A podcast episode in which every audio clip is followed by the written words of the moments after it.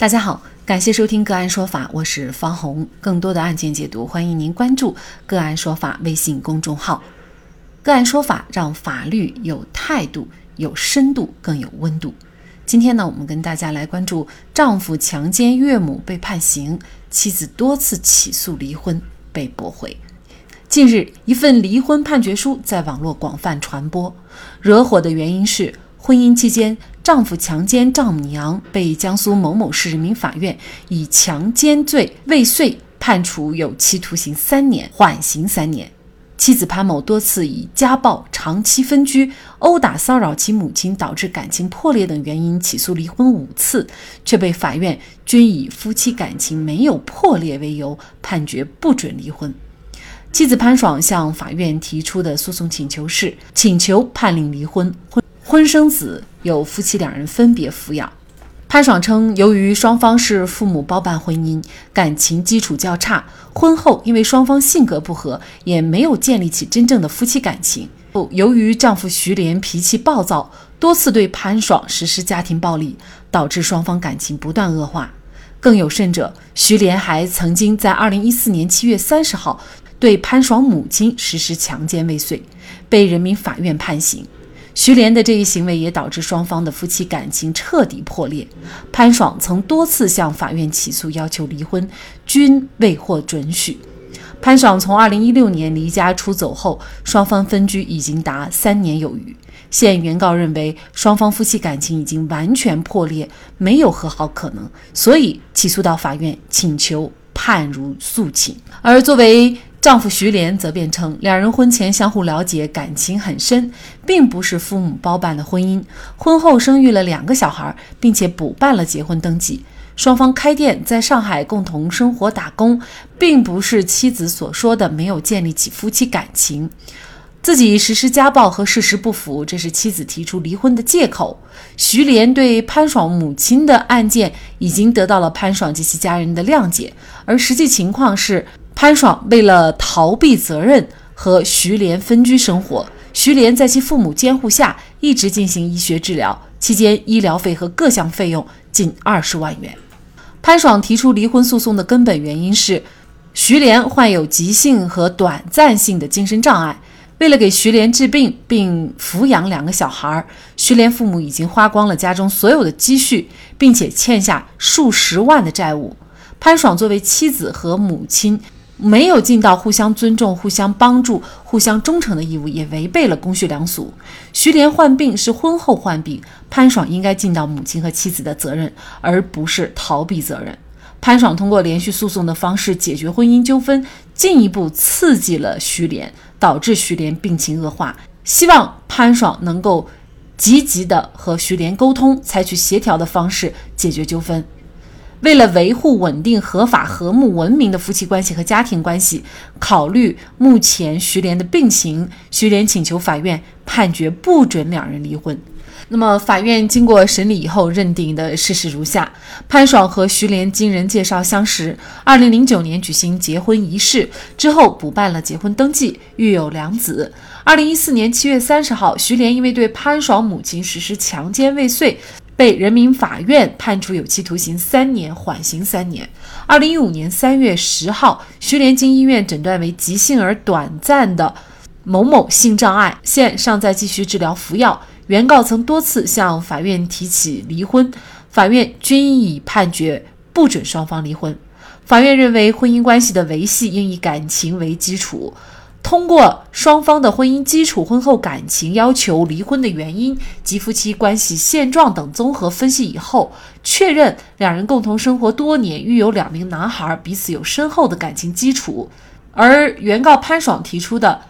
徐连对其实施家庭暴力，导致双方感情破裂，并且近年来继续骚扰、殴打潘爽及其母亲的主张，因原告提供证据不充分，所以法院不予支持。此外，综合考虑本案被告的精神状况、辨识能力、被告家庭目前的生活状态等因素，本院认为双方离婚的条件尚不成就。希望原告从维护家庭和谐出发，积极履行对丈夫的照顾义务和对小孩的抚养义务。综上所述，对原告要求离婚的诉讼请求不予支持，判决不准原告潘爽。和被告徐莲离婚。法院判决夫妻离婚的标准到底是什么？本案当中，徐莲和潘爽的感情又是否破裂？应该离婚呢？就这相关的法律问题，今天呢，我们就邀请北京市康达律师事务所婚姻家事律师、ACT 心理咨询师，六年北京法院工作经历，一千件案件实操经验的张佳佳律师和我们一起来聊一下。张律师您好，哎，您好，嗯，非常感谢张律师哈。光看这个案子的情节啊，已经让我们觉得非常狗血了。关键是妻子要离婚却离不掉，那么很多网友呢也觉得很不理解。那么我们也很想知道，比如说法院通常判决夫妻离婚，它的这个标准是什么呢？其实咱们的民法典婚姻家庭编对于这个感情破裂这个因素，呃，也是有一个具体的规定的。但毕竟感情破裂确实有客观原因，也有主观的一个因素，所以法官在裁量就是感情是否破裂上，他的标准也是很复杂的、很综合的。单从我们的法条上来说，呃，我们的民法典明确规定了，假如说有重婚、有配偶者与他人同居的这种情况，有家庭暴力、虐待遗弃家庭成员，有赌博、吸毒这些恶习，而且是屡教不改，这些主观上可以。考量的因素的情况下，是可以直接判定离婚的。那客观的一个标准就是说，两个人已经分居满两年了，这是唯一的一个参考的客观标准。所以从法官的角度来说，如果说有重婚、有家暴、有赌博、吸毒以及其他的一些因素，比如说出轨啦等等的影响感情的这些因素存在的话，啊，那就是可以判决离婚的。但是，毕竟感情是否破裂，确实是两个人情感上的一个主观和客观相结合的一个情况。就是感情这个东西，我们没办法去直观的去判断。那从法官的角度来说，只能是说客观的加上主观的一个标准去判定。所以很多情况下也是参考这几方面的因素。那您看哈，这个案件当中啊，妻子说自己被多次家暴，而且两人还长期分居啊。最重要的呢是，这个男方他居然还有这个强奸自己的母亲的这种行为发生啊！那这在我们常人看来是完全已经是乱伦的行为了。呃，那么这种情况下，这个感情还有不破裂的可能吗？难道还不能够证明他已经破裂了吗？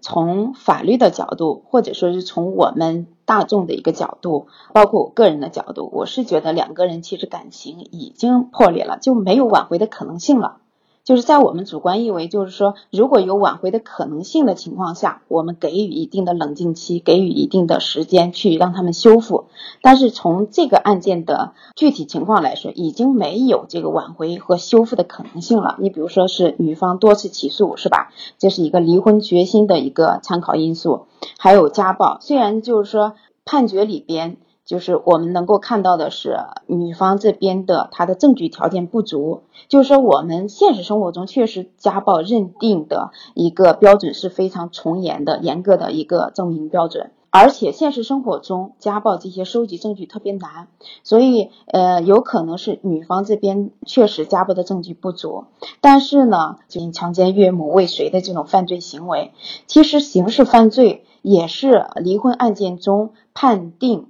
感情是否破裂的一个因素，当然它不是法定的一一个因素。如果说这个犯罪行为本身对对方来说就是一种伤害，对对方来说是无法容忍的违反忠诚义务的这种犯罪行为。或者说是你犯的这种行为本身就是对对方的一种严重的伤害。这个案件中，一是他犯的是强奸罪，第二呢是对自己的岳母，也就是女方的母亲。所以从这无论是犯罪行为本身，或者犯罪类型来说，或者犯罪对象来说，他都是让就是说另一方很难去接受，是对另一方极大的这种。无论是精神的伤害也好，心灵的伤害也好，或者说是，呃，虽然没有造成身体的伤害，但是确实是对这个感情造成巨大影响的一个事件。那从我们的角度来说，确实感情已经破裂。但是呢，因为每一个就是夫妻或者每一个家庭之间，它都有一些特殊的因素，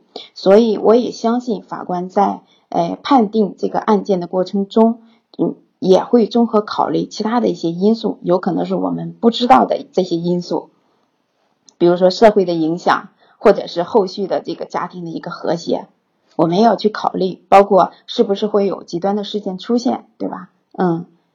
呃，那么之前我记得我们节目也关注过一起案件，就是也是女方多次起诉，但是法院就是没有判离，原因就在于男方他每次都是以这个杀害，就是说如果离婚就要把女方及其家人杀死啊为这个要挟，而且呢他呃从各个方面来判断，这个男方确实有可能做出这样极端的行为啊，所以法院也一直没有判离，但是呢，呃这也引起了大家的一些争议了哈。那这个案件也是一样。啊，通常情况下，我们知道这个两次起诉到法院离婚的话，基本上都会判离。但是这个案件是多次起诉，那都没有判离。但是呃，到最后呢，其实这个案件还是离了。也就是在近日呢，八月六号，这个呃澎湃新闻啊，从这个宝应县法院工作人员也介绍说，这个案子呢没有判离，是因为涉及到抚养和财产等纠纷，矛盾特别大。那么后来呢，原告又起诉了。那么最后一次就是在二零二零年七月二十号起诉。那么最终。那是调解结案，也就是说，呃，双方最终是已经离掉这个婚了啊。那么其实本案呢，确实也反映了，就是法院在判决这类就是比较复杂的这种离婚案件的一种难处啊。比如说这个丈夫他有呃精神疾病，然后父母呢给自己的儿子治病，钱也基本上都是公婆来掏，而且他要抚养两个孩子，那妻子呢就对这个家庭呢就放弃了啊，离开了孩子也离开了家就出走了，其实也是没有尽到一个母亲的责任哈。您怎么来看法律这样的一个婚姻难题该怎么？解决的一个问题呢？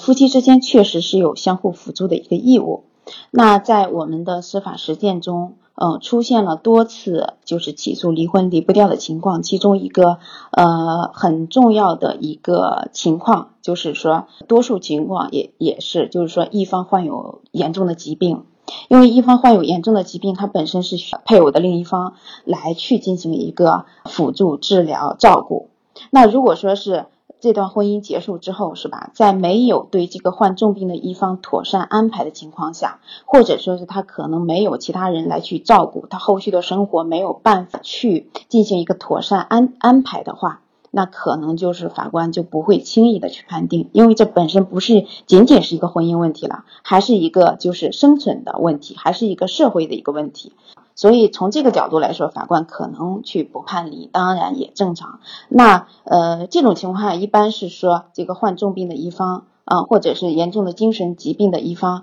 他有父母或者有其他的兄弟姐妹，或者说是有有关的社会机构，能够呃把他的后续的生活、后续的治疗，然后承担起来的情况下，然后呃这个婚姻可能会妥善的，就是处置或者妥善的结束。这是一方面，那呃另一方面呢，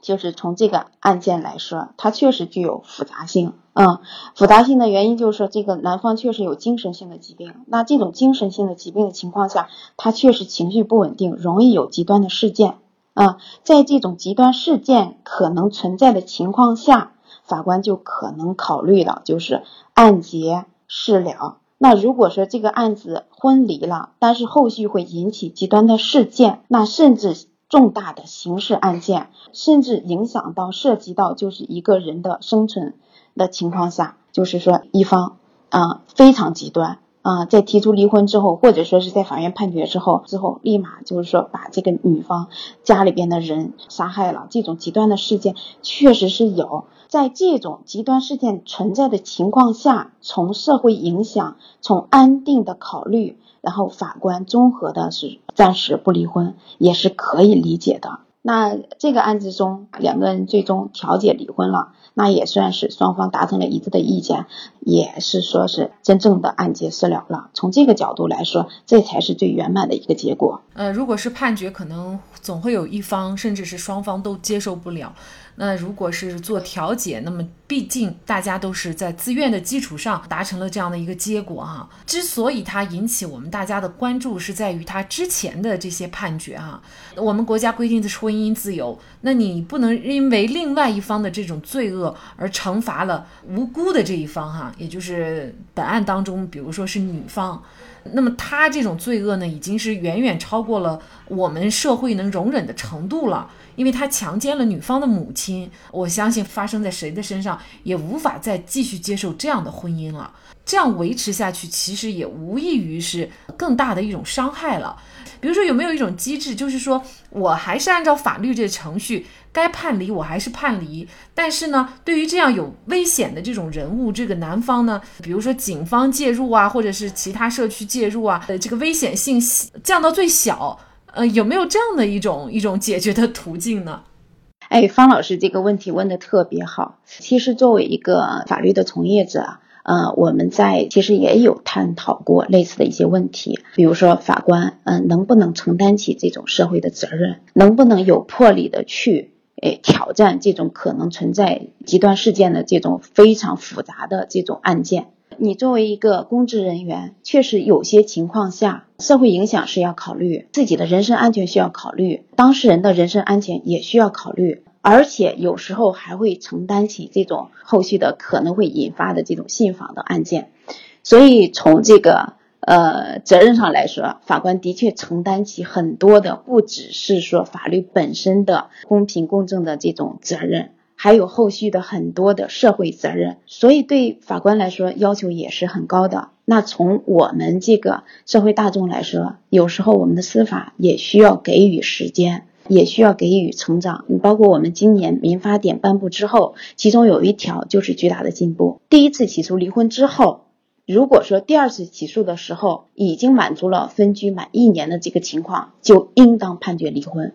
因为在之前我们的婚姻法没有这条规定，但是民法典加了这条规定，就避免了就是说多次起诉，呃，还依旧不判决，让大家非常气愤的这种情况存在。另一方面呢，还有就是说，从这个社会机制上来说，从这个处理的问题的方式上来说，其实也可以有救济的途径，但这个救济途径不仅仅是法院本身。人身安全保护令就是反家暴、反暴力最有效的一个武器，但是也需要我们的公安机关来去配合，呃，因为执行机关确实是公安机关，你限制他接近这个呃受害者、受害者的家庭，或者限制他在一定的范围内不得接近受害人及其家属，这些都需要公安机关的执行和配合。